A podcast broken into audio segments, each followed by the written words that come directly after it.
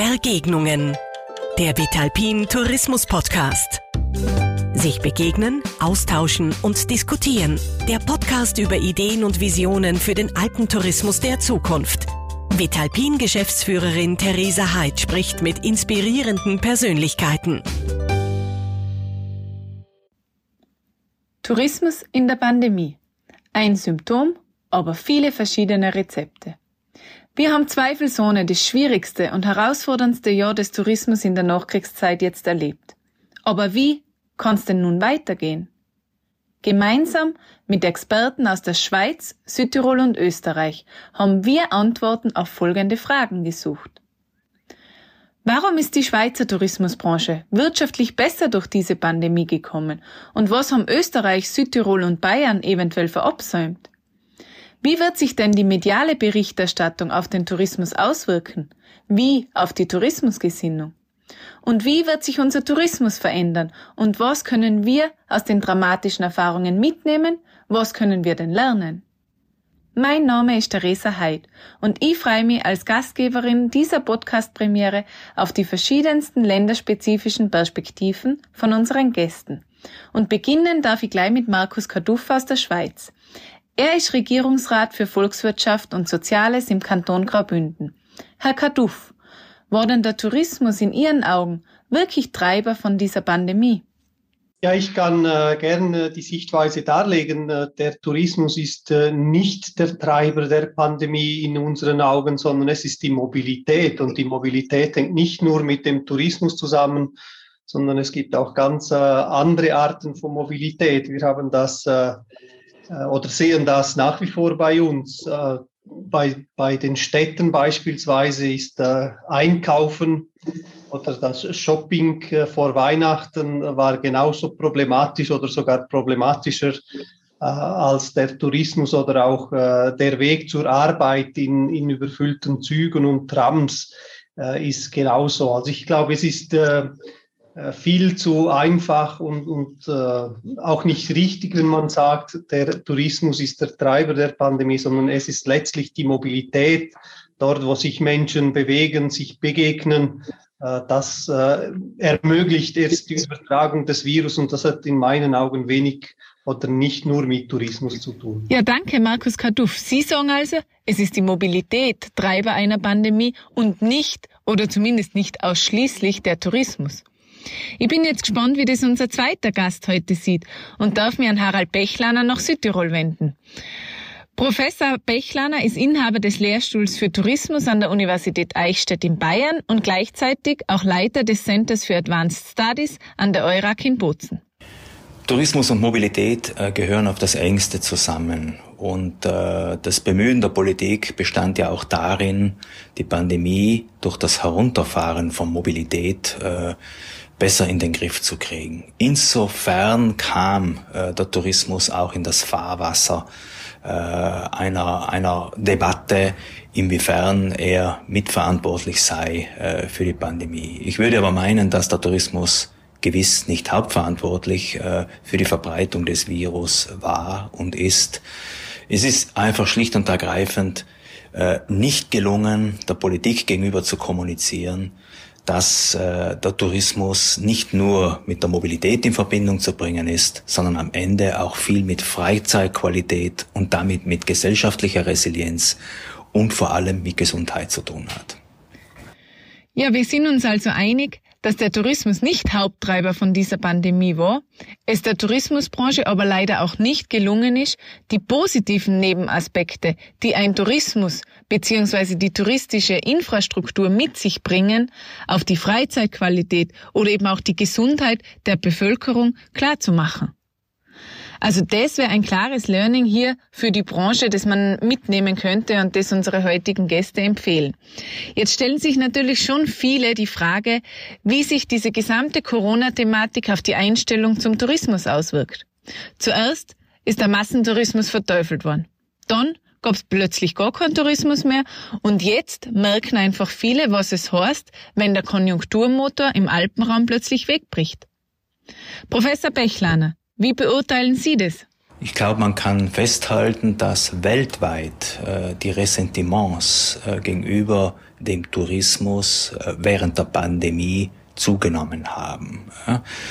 Ähm, es wird aber einerseits äh, klar, dass der Tourismus insbesondere in Randregionen von essentieller wirtschaftlicher und gesellschaftlicher Bedeutung ist äh, und dass äh, ein äh, zu langes Herunterfahren dieses Systems am Ende auch den Strukturabbau bedeuten könnte, was insgesamt natürlich dann nicht nur gesellschaftlich, sondern vor allem wirtschaftlich einer Katastrophe gleichkäme. Insgesamt äh, erkennen die Menschen äh, schon eine positive Entwicklung. Sie erkennen, äh, dass äh, viele andere Wertschöpfungsbereiche vom Tourismus auch mit betroffen sind, wie beispielsweise Einzelhandel oder Handwerk. Hm. Also Sie glauben, dass das Tourismusbewusstsein sehr wohl negativ von Corona beeinflusst wurde bzw. wird. Was ja eigentlich auch kürzlich in Südtirol bei einer durchgeführten Studie in der einheimischen Bevölkerung bestätigt wurde. Ein Thema, mit dem sich ja gerade auch Vitalpin sehr intensiv auseinandersetzt und deshalb freue ich mich jetzt auf ein Statement von unserem Obmann, Hannes Barth, ob man denn diesen negativen Einfluss wirklich überall bemerkt. Ja, ich glaube, man muss differenzieren. In den Gegenden, wo der Tourismus wirklich extrem stattfindet, haben wir eigentlich wenig äh, Probleme mit der Einstellung zum Tourismus. Die Einstellung fehlt oft dort, wo der Tourismus eher peripher oder direkt gar nicht, aber mit Verkehr oder Bauwehrmaßnahmen, die der Herr Professor Bechlafer gesagt hat, wahrgenommen wird. Und hier haben es die Touristiker wahrscheinlich versäumt, äh, rechtzeitig äh, auch diese ins Boot zu holen und um die Wichtigkeit aufzuzeigen. Und das ist nach wie vor so, dass wir einfach hier äh, nicht als die wichtigen Wirtschaftszweig wahrgenommen werden und es da leidet werden. Das sieht man sehr gut auch, wenn man in den diversen Zeitungen oder im Internet die Äußerungen redet, wo das oft die, die stärksten Kritiker sind, oft jene in Orten, wo man glauben möchte, dass da an und für sich sehr wenig Tourismus ist und diese auch nicht so stark betroffen sind davon. Und da, glaube ich, sind wir schon gefordert, hier breite Gesellschaftszweige auch mit ins Boot zu holen, weil wir natürlich auch von einem gesellschaftlichen und politischen Umfeld abhängig sind, dass wir entsprechende äh, Unterstützung auch bekommen. Ja, man muss also differenzieren. Und differenzieren muss man in diesem Winter sicherlich auch, wenn man sich die Umsatzeinnahmen aus dem Tourismus ansieht. Weil in fast allen alpinen Ländern, mit Ausnahme eben der Schweiz, ist der Tourismus ja mehr als 90 Prozent eingebrochen. Auch zum Beispiel in Österreich, obwohl da die Bergbahnen auch geöffnet waren. Die Schweiz ist vergleichsweise glimpflich davon gekommen und verbuchte in Graubünden mit geöffneten Hotels und Seilbahnen zum Beispiel ein Minus von nur, sage ich jetzt bewusst unter Anführungszeichen, 32 Prozent. Markus Kaduff, was habt denn ihr Beziehungsweise, was hat die Schweiz anders gemacht? Wir haben äh, gemeinsam mit dem Kanton Bern und Kanton Wallis entschieden, dass wir die Skigebiete offen lassen und äh, die Begründung ist relativ eine simple. Und das hat wiederum mit äh, Mobilität zu tun. Äh, man muss vielleicht ein bisschen die Struktur der, der Schweiz kennen. Wir haben im Kanton Graubünden etwa 80.000 Zweitwohnungen. Also das sind äh, Eigentümer, die irgendwo in Zürich oder äh, im Mittelland, wie wir sagen, leben, aber eine zweite Wohnung, ein Zweithaus bei uns haben. Die Frage war dann immer, äh, bleibt die Mobilität bestehen? Also heißt, kommen die, ob die Skigebiete offen sind oder nicht? Und die Erfahrung im Sommer, wie auch äh, letztes Jahr in, über Ostern, wie auch im November, wo alles zu war, hat gezeigt, dass die Leute raus wollen. Die wollen aus den Städten raus die wollen in die Berge. Also sind wir davon ausgegangen, dass die so oder so kommen. Nun, äh, wir wissen, in normalen Zeiten, Graubünden hat 200.000 Einwohner und über Weihnachten, Neujahr verdoppelt sich diese Zahl. Und dann stellt sich die Frage, ja, wenn wir die Skigebiete zutun, die eine gewisse Verteilfunktion in der Fläche haben, was passiert dann? Dann sind die Leute in den Dörfern, dann sind sie in den wenigen Infrastrukturen, die offen sind und das ist auch aus pandemischer Sicht viel die schlechtere Variante. Und darum haben wir gesagt, die Bergbahnen haben eine wichtige Verteilfunktion und die sollen und müssen offen bleiben. Und dafür haben wir uns eingesetzt und gekämpft, auch wenn zum Teil der, der Druck von der Bundesregierung äh, hoch war, haben wir es offen gelassen. Ich glaube, das hat sich äh, als sehr äh, sinnvoll erwiesen. Ja, jetzt wurden ja die Öffnungsschritte auch in der Schweiz durchaus kritisch betrachtet. Und ich habe gerade einen Artikel aus der Frankfurter Allgemeinen Zeitung vom Winter vor mir liegen, in dem zum Beispiel steht, dass die Virologen in der Schweiz entsetzt seien und die Öffnung aufgrund des Drucks der Wirtschaft basierte. Wie ist denn die tatsächliche Stimmung dazu in der Schweiz, Herr Kaduff? Ja, bezeichnend ist, dass die Kritik von der Frankfurter Allgemeinen kommen. Ich möchte nicht sagen, dass es in den Schweizer Medien keine Kritik gab, vor allem über äh, Weihnachten war auch in den äh, Mittellandmedien der Druck auf die Gebiete relativ hoch. Man warf uns vor, über Leichen zu gehen sozusagen, um die Wirtschaft offen zu halten. Ähm, es hat sich aber erwiesen, wenn man mit offenen Augen und pragmatisch durch die Welt äh, geht, sieht man, dass Skigebiete nicht der Treiber sein können. Es war immer das Beispiel von Ischgl erwähnt. Ähm, man muss sehen, das war neun Monate später. Man hat ein sehr viel über äh, das Virus gelernt, äh, hat Schutzregeln, Abstandsregeln. Ich glaube, das war eine völlige Verkennung der Realität. Und ähm, es hat sich dann auch gezeigt im Verlauf des Januars, dass diese Kritik völlig unbegründet war, dass die Fallzahlen sogar äh, ab Mitte Dezember bei uns gesunken sind und das trotz Skibetrieb. Es ist sehr, sehr interessant, was Sie, da, was Sie da sagen. Was mich jetzt interessieren würde, die Schweiz steht ja gerade in der Außenwirkung auch sehr für ein gediegenes, hochwertiges touristisches Angebot und vor allem auch für Sicherheit hat jetzt dieses radikale Offenhalten und die Kritik, die Sie, wie Sie ja auch gesagt haben, vor allem außerhalb der Schweiz gegeben hat. Denken Sie, dass das nachhaltig in der Außenwahrnehmung etwas äh, verändern wird oder verändert hat? Ähm, nachhaltig nicht. Das ist eher kurzfristig. Ich glaube nicht, dass das nachhaltig äh, etwas verändert hat. Ich bin mir sogar nicht sicher, ob es eher äh, auch äh, eine Chance war, neue Märkte zu gewinnen. Was wir jetzt äh, vor allem im Winter gesehen haben, ist ein Anstieg der polnischen Gäste beispielsweise um 400 Prozent. Also die polnischen Gäste waren diesen Winter fast die zweit drittwichtigste Gästestruktur. Und äh, da stellt sich für mich die Frage, wie nachhaltig ist dann, äh, ist dann dies? Äh, ist es uns gelungen, dieses, diesen Markt jetzt äh, sozusagen zu gewinnen, auf die Schweiz aufmerksam zu machen oder nicht? Das muss sich weisen. Ja, das überrascht mich jetzt. Das habe ich, habe ich so zum Beispiel nicht gewusst. Und da trifft wahrscheinlich dann auch das Sprichwort dann doch zu, keine Krise ohne Chance. Wenn es der Schweiz tatsächlich gelungen ist, in dieser Krise sogar einen neuen Herkunftsmarkt für sich zu erschließen. Äh, Herr Kaduff, Sie haben jetzt auch die Verteilfunktion der Skigebiete angesprochen und dass es schlichtweg eine Verkennung von Tatsachen aus Ihrer Sicht ist, wenn man den Bergbahnen oder Skigebieten äh, die Virustreiberfunktion zuschreibt, was ja dann letztendlich auch die Zahlen in der Schweiz belegen. Herr Professor Bechlaner, jetzt haben Sie ja vorher auch schon festgestellt, dass es in Österreich, Südtirol und auch in Bayern einfach nicht gelungen ist, diesen Umstand gegenüber der Politik und gegenüber den Entscheidungsträgern glaubhaft zu machen. Was hätte man denn da Ihrer Meinung nach in der Kommunikation anders machen können, beziehungsweise wahrscheinlich anders machen müssen? Gewiss hätte man aus dem äh, frühen Pandemieverlauf äh, mehr äh, lernen äh, können.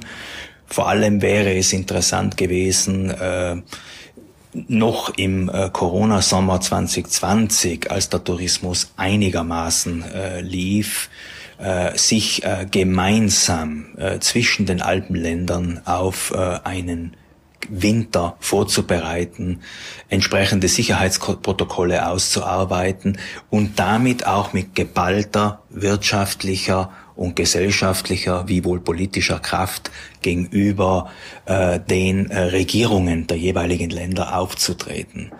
Das ist äh, nicht passiert und so äh, wurden im äh, fernen Rom, äh, Wien oder Berlin eben Entscheidungen getroffen, die nicht unbedingt äh, immer verstanden äh, werden äh, konnten.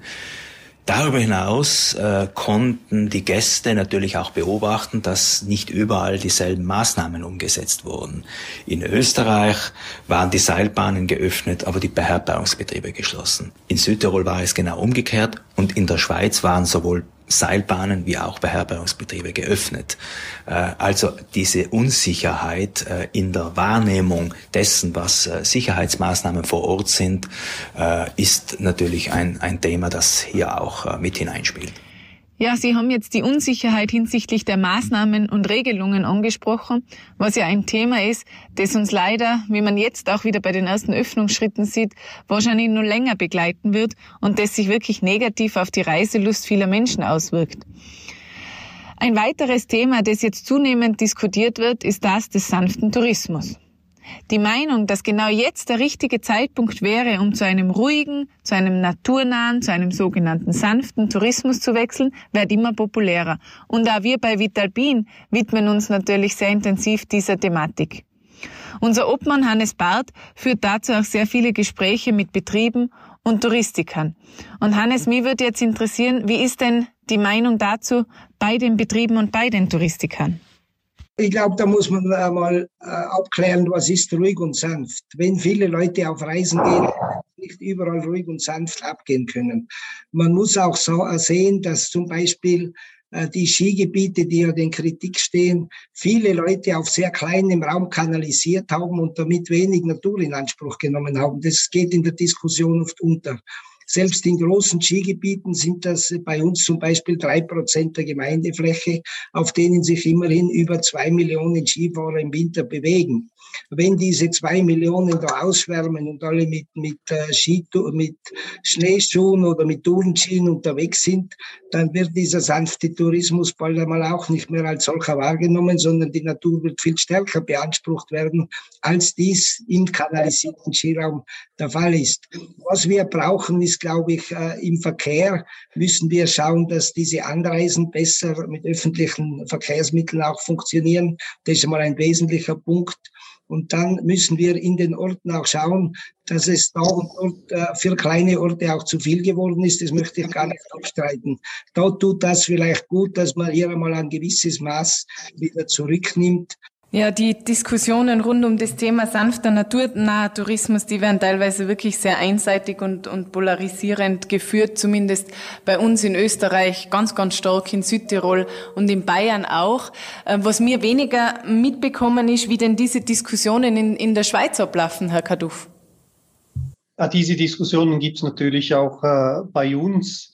Ähm, ich glaube allerdings, dass die Pandemie ähm, auf diesen Trend äh, weniger Einfluss hat. Das ist dann eher die langfristige Diskussion um, um Klima, um Nachhaltigkeit, die hier äh, eher äh, hineinspielt.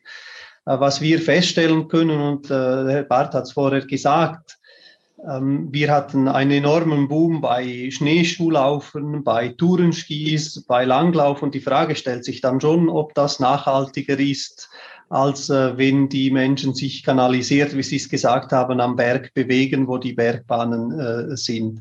Was wir aber bei uns auch feststellen ist, äh, und nicht nur bei uns, das sind ja weltweite Trends, ist die Regionalität. Äh, die, die Kulinarik äh, wird immer wichtiger bei uns, die, der Genuss, die Authentizität, das sind Themen, die bei uns sehr stark äh, am Kommen sind, die auch diskutiert werden.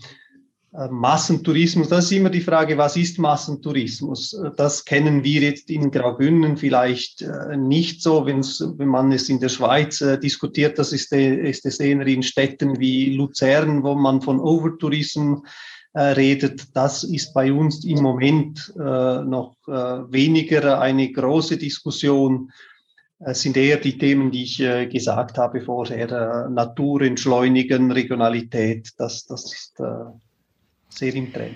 Ja, also wirklich eine spannende Frage, ob die Pandemie dann letztendlich wirklich das Nachdenken über eine Änderung im Tourismus unterstützen wird oder nicht, oder ob wir wieder sehr rasch im alten Fahrwasser des Tourismus drinnen sein werden. Herr Kaduff, wie schätzen Sie denn das aus Schweizer Sicht ein?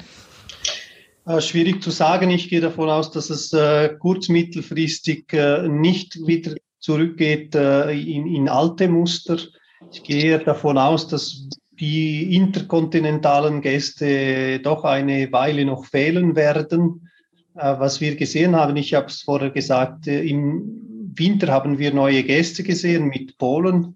Letzten Sommer haben wir auch eine neue Gästestruktur gesehen, aber mehr inländische aus der Westschweiz, aus, aus der französisch sprechenden Schweiz. Also die Frage stellt sich für mich hier, ist, ist das nachhaltig? Werden wir diese Gäste auch in Zukunft äh, begrüßen oder war das eine einmalige Sache? Ich gehe eher davon aus, dass die Distanzen, die per Zug, per Auto erreichbar sind, dass wir hier neue äh, Segmente sehen werden und dass äh, es noch äh, bis 25 äh, dauern wird, bis die interkontinentalen Gäste wieder zurückkommen. Neue Angebote gibt es immer wieder. Äh, was wir gesehen haben, ist, dass die Digitalisierung natürlich äh, sich enorm beschleunigt hat und dass es hier ähm, neue Möglichkeiten, neue Angebote gibt. Da ist auch die Frage nach dem Arbeitstourismus, wenn ich dem so sagen darf. Eben das hängt aber auch mit der Struktur, die wir haben, zusammen dass vielleicht viele, die in Zürich äh, arbeiten, in Genf arbeiten, sagen, nein, ich äh, verlege meinen Hauptsitz in die Berge, in meiner Zweitwohnung und arbeite an drei bis vier Tagen von dort aus, was wir jetzt sehr äh, gesehen haben in den letzten Monaten. Ob das sich anhält oder nicht, ist da schwierig zu beurteilen. Einfach noch etwas weg vom Tourismus, was wir gesehen haben, ist auf dem Immobilienmarkt sind alle Wohnungen, die als Zweitwohnungen äh, benutzt werden dürfen, eigentlich leer gekauft. Das ist auf dem Markt fast nichts mehr. Ähm, das deutet ein bisschen darauf hin, dass die Menschen auch äh, in Zukunft eher in die Berge möchten und allenfalls auch ihren ein Teil ihrer Zeit dort verbringen möchten, sei das drei, vier Tage pro Woche und von dort aus arbeiten. Ja, nach dem Winter ist vor dem Sommer. Und mit den jetzt gestarteten Öffnungsschritten blickt die alpine Tourismusbranche natürlich umso hoffnungsvoller in die Zukunft. Professor Bechlaner, wie beurteilen denn Sie die Startchancen für die heurige Sommersaison und wie die Gefahr, dass wir bei steigenden Zahlen sofort wieder einem Tourismus-Bashing ausgesetzt sind?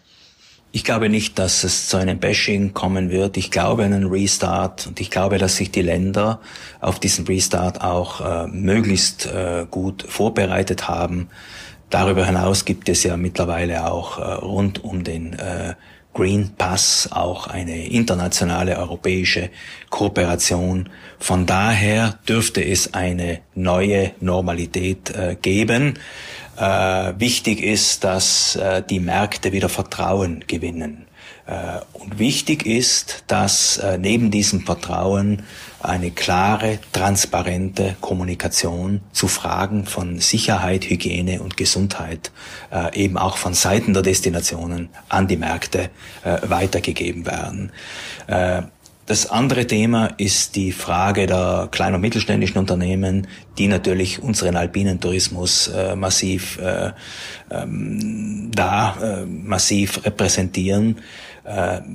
Betriebe werden sich zum Teil äh, überlegen, äh, in welcher Form sie öffnen, wenn sie öffnen, äh, in Kombination mit Nachfolgeproblemen, mit Problemen der Überschuldung, aber auch mit Problemen der fehlenden Vernetzung der Betriebe untereinander äh, und äh, der, des, der erlebnisorientierten Angebote äh, werden viele Betriebe vor ganz großen Herausforderungen zukünftig stehen. Ja, also die Vorzeichen sind gut, aber wir dürfen natürlich trotz der Euphorie des Restarts jetzt auch nicht auf die Herausforderungen vergessen, vor denen der alpine Tourismus steht. Das war der erste Begegnungen-Podcast vom Verein Vitalpin und ich bedanke mich ganz herzlich bei unseren Gästen und auch bei unserem Obmann für ihre Zeit und dass sie ihre Erfahrungen und Einschätzungen heute mit uns geteilt haben. Ihnen sage ich danke fürs Zuhören, bleiben dran der nächste Podcast von Vitalpin kommt Ende Juni.